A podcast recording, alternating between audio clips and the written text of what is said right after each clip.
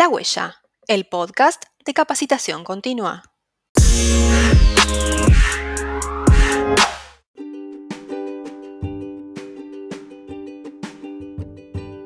Bienvenidos al episodio número 14 de La Huella. Antes de contarte con quién vamos a conversar hoy, queremos agradecerte que nos sigas escuchando, que estés ahí episodio tras episodio interesándote por nuestras propuestas.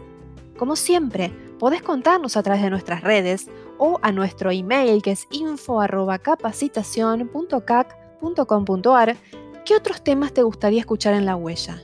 Te repito, info.capacitación.cac.com.ar. Ahora sí, no demos más vueltas y comencemos a hablar de email marketing, que es lo que nos convoca hoy. Hay mucho por decir sobre este tema, Así que decidimos que esta será la primera parte y en el próximo episodio encontrarás la segunda. Nuestro invitado es Enio Castillo. Él es licenciado en turismo con experiencia en estadística y gestión de productos. Ha liderado diversos proyectos de e-commerce y marketing digital 360 para empresas de varios rubros. Actualmente es el encargado de establecer alianzas estratégicas en Latinoamérica y España para mejorar el posicionamiento del sitio web de Doppler a través de diferentes estrategias de marketing digital y SEO on-off page. Cuenta con mucha experiencia en email marketing y brinda capacitaciones y webinars sobre marketing digital. En esta primera parte te contamos qué es el email marketing, qué tipos de campañas existen, cómo hacer para que resulten relevantes y cómo hay que medirlas.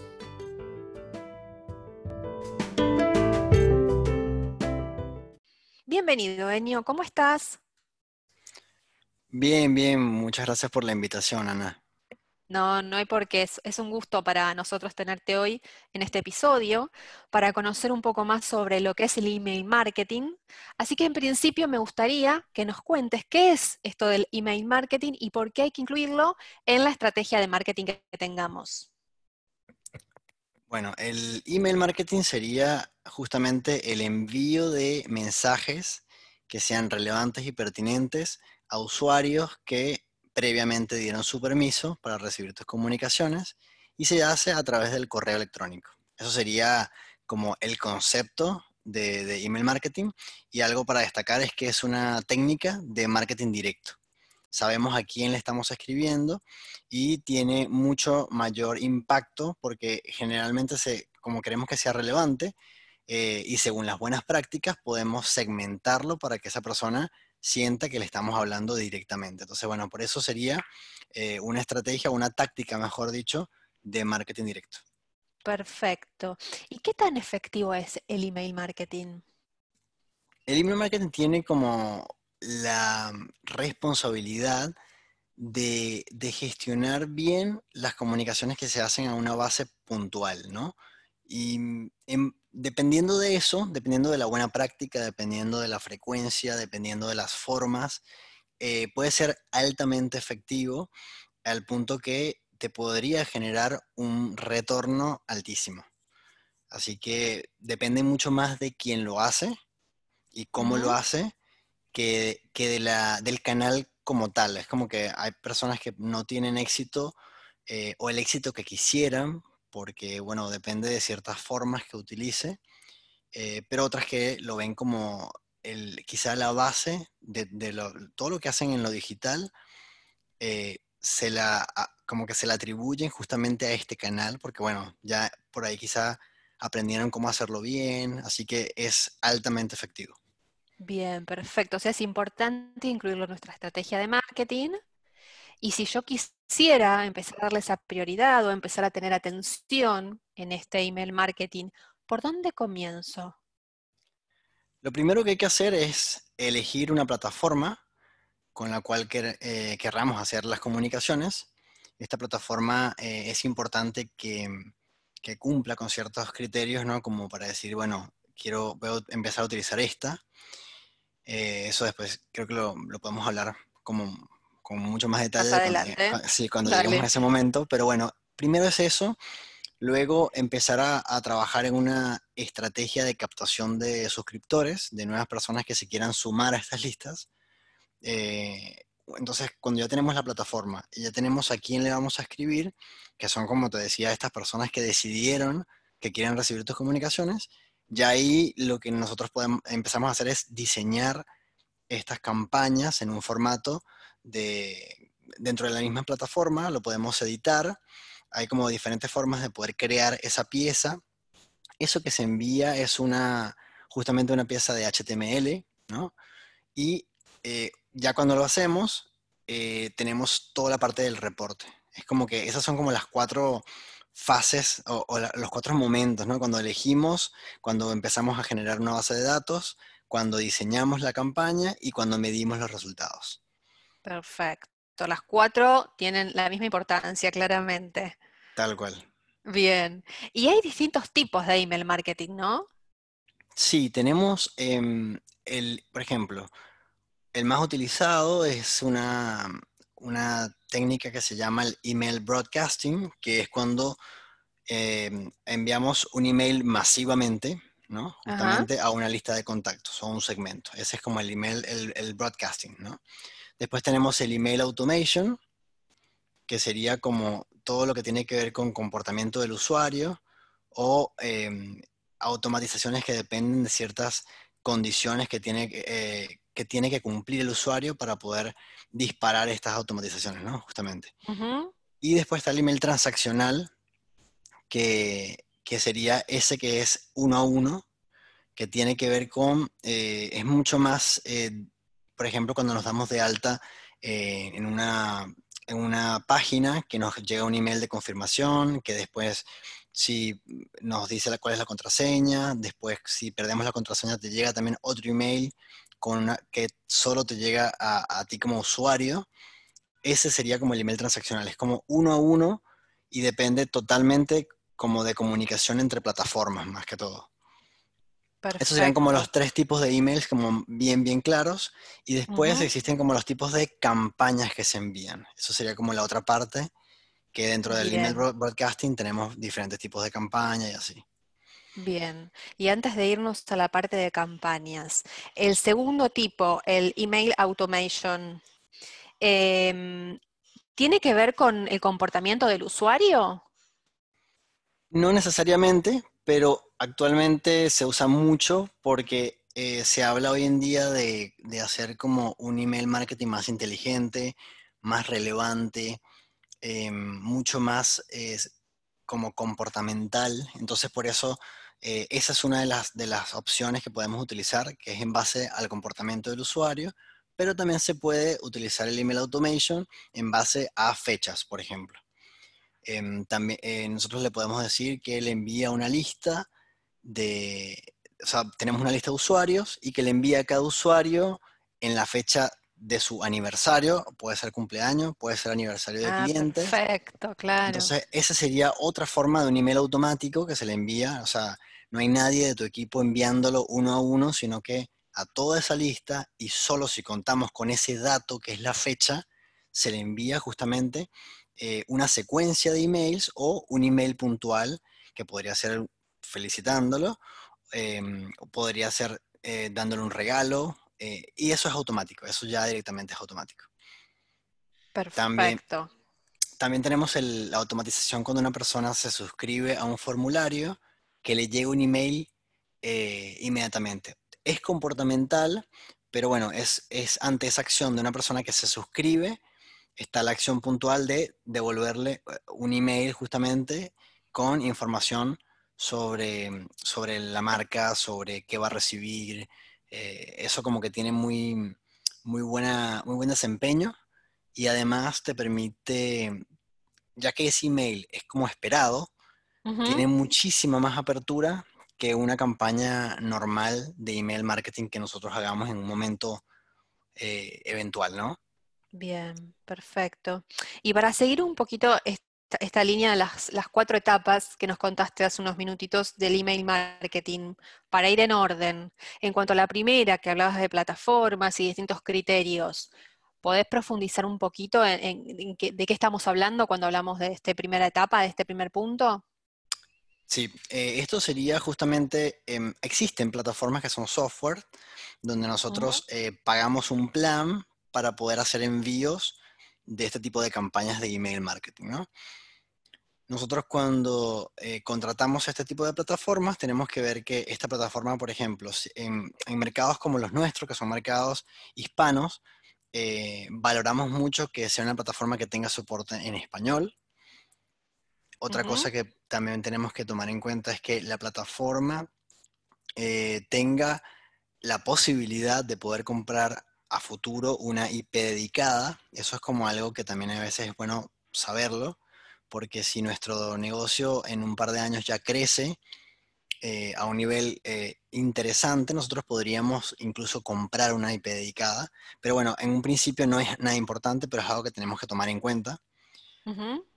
Otra cosa que tenemos que tomar en cuenta antes de comprar o elegir la plataforma es que tenga una forma de poder asegurarnos de que los emails que enviamos están autenticados con nuestro, nuestros dominios. ¿no? Esto, esto se, llama DKIM y SPF, que es justamente algo técnico que si esa plataforma te permite configurarlo, lo que le está diciendo a los que reciben los correos, que son los clientes de correo como Gmail, Yahoo, Hotmail, que esto está, o proviene este, esta campaña está llegando de un usuario autenticado. Es como si fuese asignarle una especie de DNI a tus campañas. Eso se llama DKIM y SPF.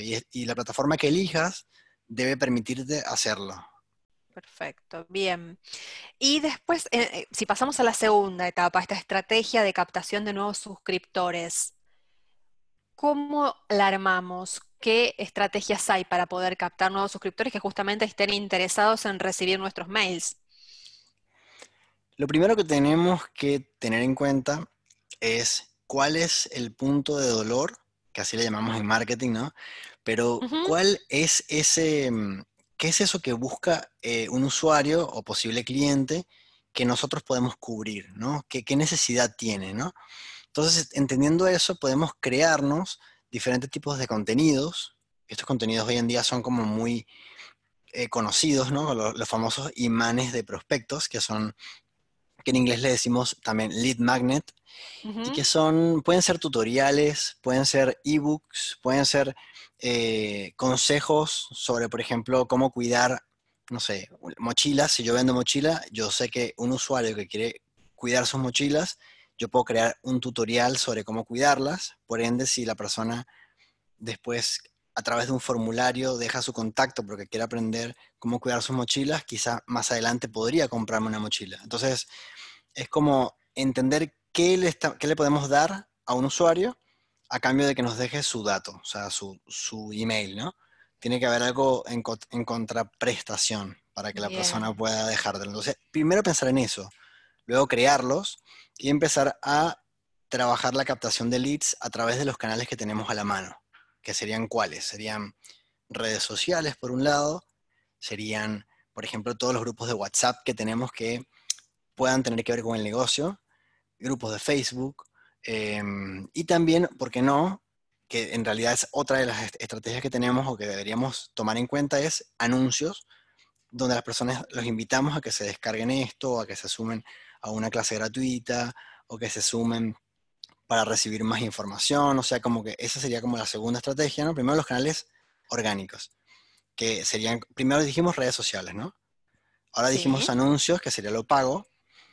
No podemos descuidar también todo lo que es eh, posicionamiento en buscadores, que deberíamos tener como muy claro qué contenido estamos creando y que nuestro sitio web esté bien optimizado para que la gente nos pueda conseguir si hace una búsqueda en cualquier buscador y que llegue a mi web y que mi web tenga un formulario. Siempre debe tener un formulario visible. De hecho, cuando hacemos una auditoría, es lo primero que vemos, que exista la opción de invitar a alguien a un newsletter. Entonces eso es como una táctica puntual.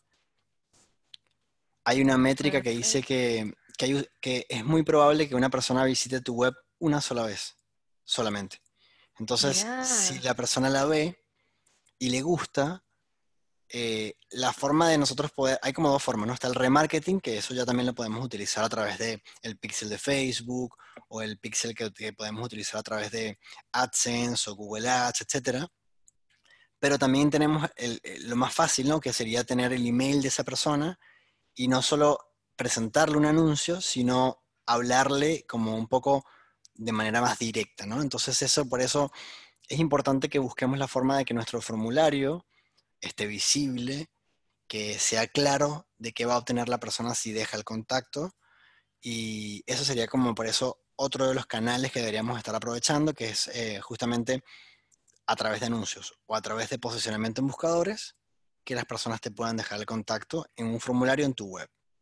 Perfecto, sobre todo si va a ser la única vez que visite la web, es importante que el formulario esté como bien a mano, ¿no? Y que sea atractivo poder dejar los datos de uno. Claro. Así que eh, genial. Sí, sí, de hecho, em, como que em, hablamos de, como de, forma un poco también como genérica, porque puede ser cualquier tipo de web, ¿no? No estoy hablando de, de webs conocidas, que bueno, justamente a través de un trabajo que se viene haciendo por años, si una persona decide volver a entrar es porque ya conoce la marca pero porque no, no podemos también aventurarnos a, a ser una, no sé, un emprendedor o una, una, pyme que comienza y que está justamente en sus primeros pasos y a través de una estrategia de, de captación de leads, ¿por qué no hacer que su usuario empiece a educarse sobre mi marca? ¿no? Entonces, esto lo puedo hacer a través de campañas de email marketing relevantes. Perfecto. ¿Y cómo hacerme una campaña de email marketing relevante?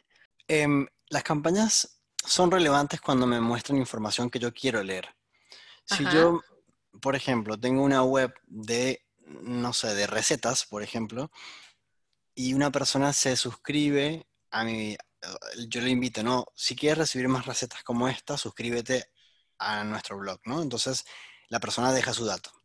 Si el día de mañana yo a esa persona le vendo algo para, no sé, implementos para hacer ejercicios, es como que no, eh, no se condice con lo que esa persona decidió o, el interés principal por el cual esa persona me dejó el dato. Entonces yo puedo hacer que sea relevante si yo utilizo segmentaciones eh, y respeto la línea de interés que tiene cada una de mis listas. Bien. Eh, ¿Qué son listas? Las listas son justamente esas, bueno, justamente listas, pero que se van llenando dentro de mi plataforma web a medida que las personas van dejando los contactos en los formularios. Cada formulario está atado a una lista. Entonces, una persona que te deja el contacto, ya si tenemos, utilizamos un formulario a través de un sitio web que está conectado con mi plataforma de email marketing, o si lo creo en mi plataforma y lo comparto a través de una URL, esa persona eh, pasa a la lista que yo elija, porque cada formulario, eh, como te digo, está sincronizado con una lista específica. Entonces yo, por ejemplo, en la sección de recetas, quiero que me alimente la lista de personas interesadas en recetas, por decirlo así, ¿no? Y el día que yo voy a, enviar una comunicación que tenga que ver con nuevas recetas, con un nuevo video en mi canal de YouTube para ver cómo se cómo presento una receta, ¿no? O todo lo que tenga que ver con ese mundo que entendemos que a esa persona le interesa, eso es lo primero que tengo que hacer, elegir esa lista. Entonces, creo que tiene que ver con segmentación, tiene que ver con respetar los intereses de la lista, tiene que ver con entender cómo está haciendo la apertura de mis correos cuando yo envío esas comunicaciones. A veces no vemos eso y empezamos a enviar como en automático y pasan cinco meses y nunca vimos un reporte y no, nos fijamos que la gente no estaba abriendo o, o abría pero no hacía clic. Entonces decimos, bueno, nunca vimos esa, e-, ese punto que nos da esa, esa información que es como muy valiosa, ¿no? Para entender que a la gente que me lee le interesa. Claro, tal cual. ¿Y, qué hacer con eso? Si le interesa o si no le interesa, cómo, digamos, reorientar la estrategia, ¿no? Por supuesto. Sí, y si de pronto ves en un reporte que una de tus campañas tuvo buena apertura, ¿no? Pero que además tuvo muchos clics en un enlace particular, eso me está diciendo que mi lista o las personas que recibieron ese correo están muy interesadas en ese enlace.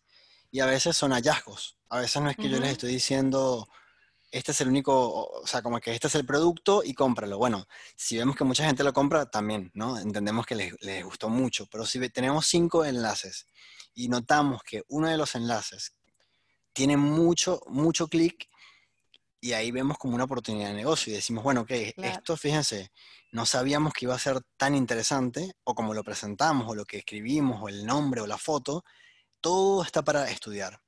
Y ahí entendemos un poquito más a, nuestro, a nuestra audiencia. Perfecto, porque además, entiendo, buscamos clips, eh, clics más que aperturas, ¿no es cierto? Ahí es cuando entra la parte de lo que son las diferencias entre los tipos de campañas. Si yo, por ejemplo, recibo una campaña que es de tipo newsletter, ¿no? Que es el, por decirlo así, el boletín informativo.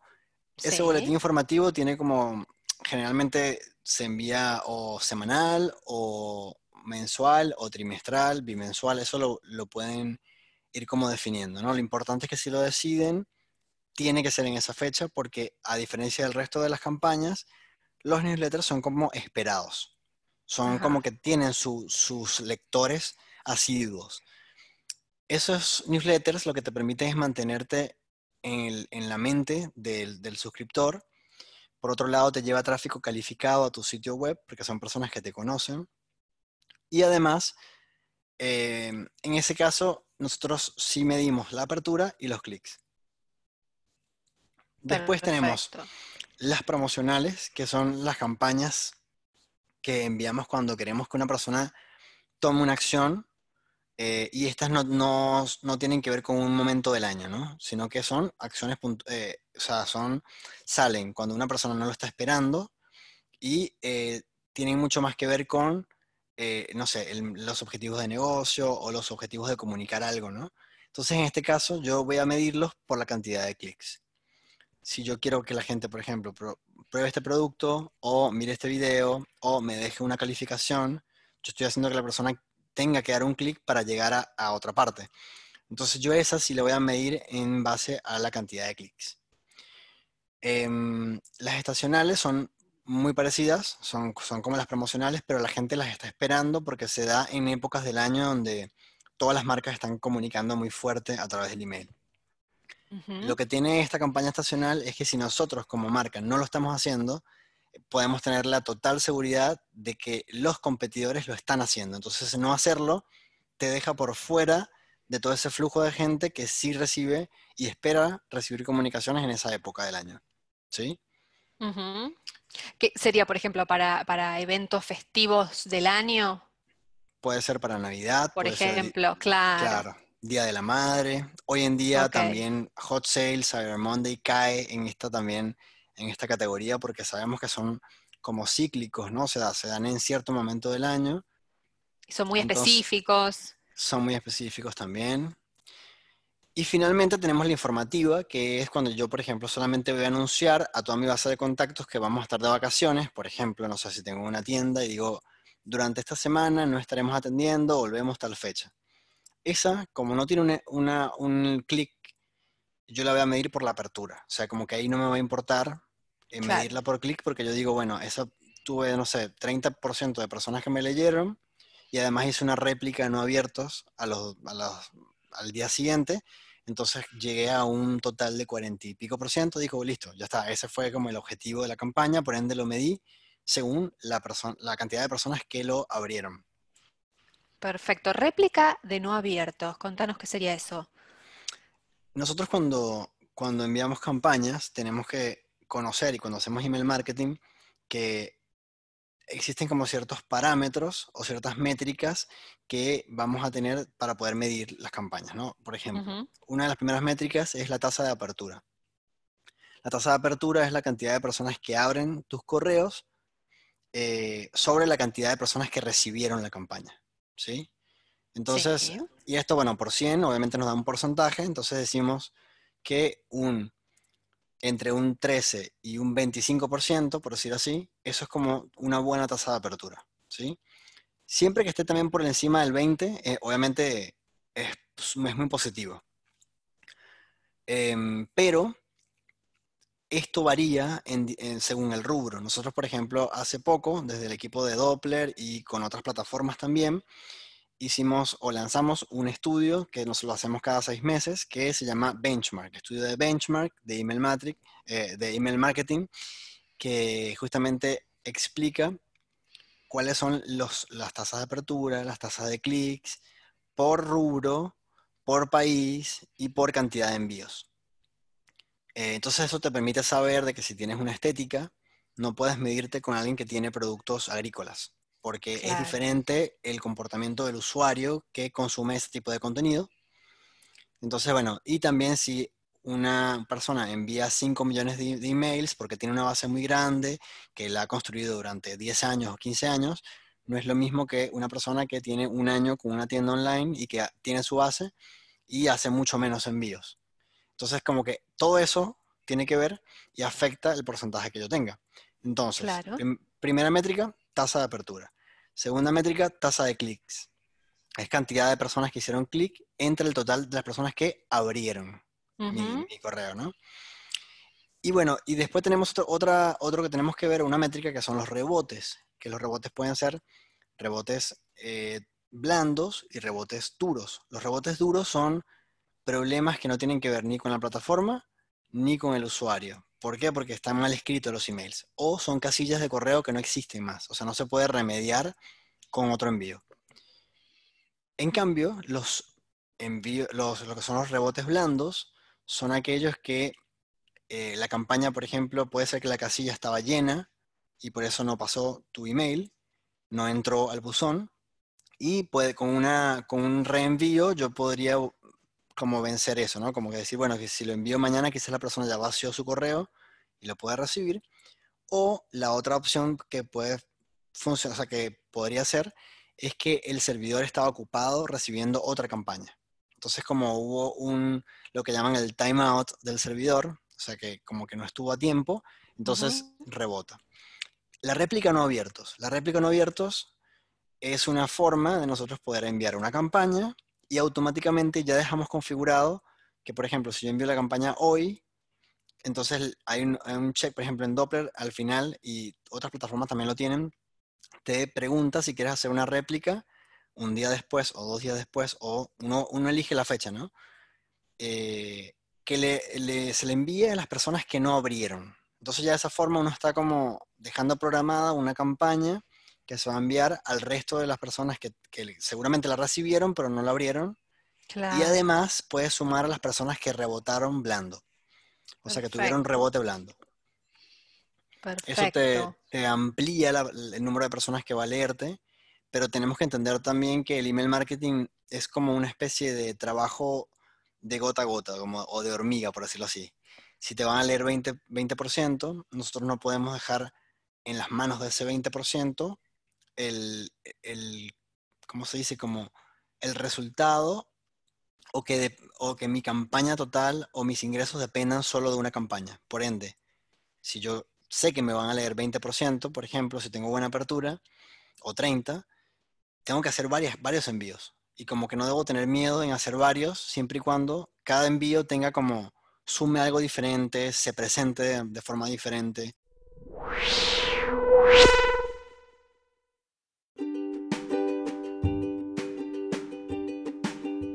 ¿Te quedaste con ganas de más? En el próximo episodio seguimos conversando con Enio. La huella forma y transforma.